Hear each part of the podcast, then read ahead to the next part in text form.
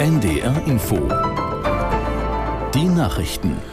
Um 13.31 Uhr mit Martin Wilhelmi. Für morgen bereiten Landwirte massive bundesweite Proteste gegen die Agrarpolitik der Bundesregierung vor.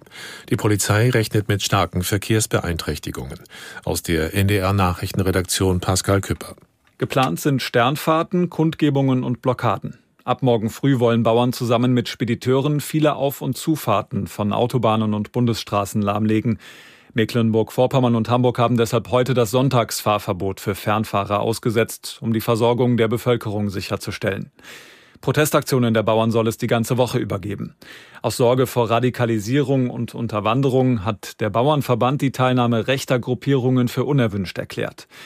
Die Bundesregierung hatte einen Teil der Kürzungspläne schon zurückgenommen. Die Kfz-Steuerbefreiung für Landwirte soll bestehen bleiben. Außerdem soll die Steuerbegünstigung beim Agrardiesel nicht mehr auf einen Schlag wegfallen. Welche Aktionen in Norddeutschland geplant sind, sehen Sie jederzeit online auf ndr.de. Die Pegelstände in Niedersachsen sind ganz leicht gesunken. In Lilienthal im Kreis Osterholz können etwa 100 Menschen deshalb nach zwölf Tagen am Nachmittag wieder in ihre Häuser zurückkehren. Das haben die Behörden nach NDR-Informationen entschieden. Der Dauerdruck des Hochwassers auf die Deiche bleibt aber vielerorts weiter groß. Viele Kräfte von Feuerwehr und technischem Hilfswerk sind vor Ort, um im Notfall die Deiche zu stützen.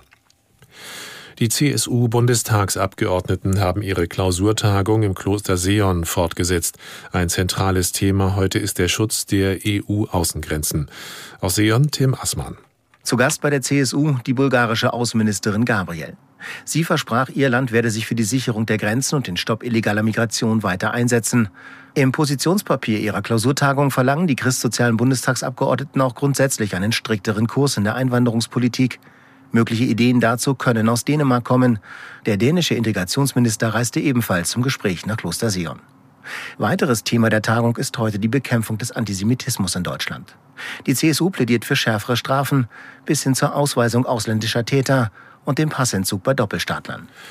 Bundesaußenministerin Baerbock hat Israel zu mehr Rücksicht auf die Zivilisten im Gazastreifen aufgerufen.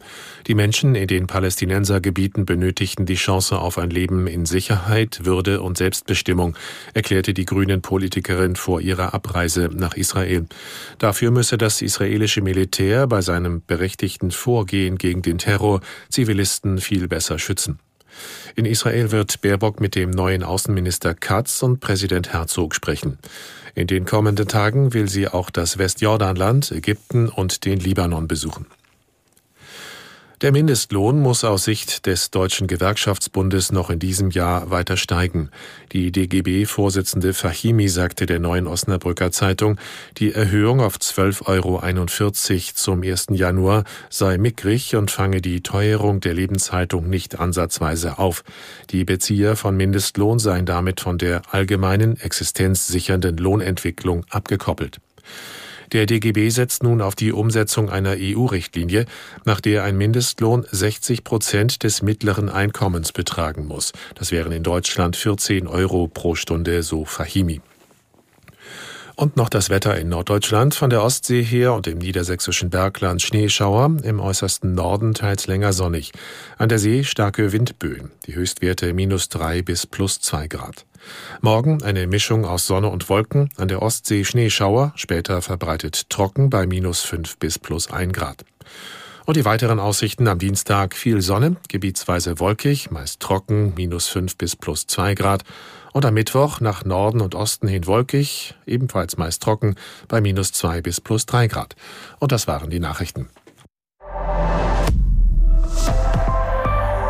Ein Ritterkreuz des Eisernen Kreuzes 6000 Euro. Eine bunte Porzellanfigur eines SS-Reiters 50.000 Euro.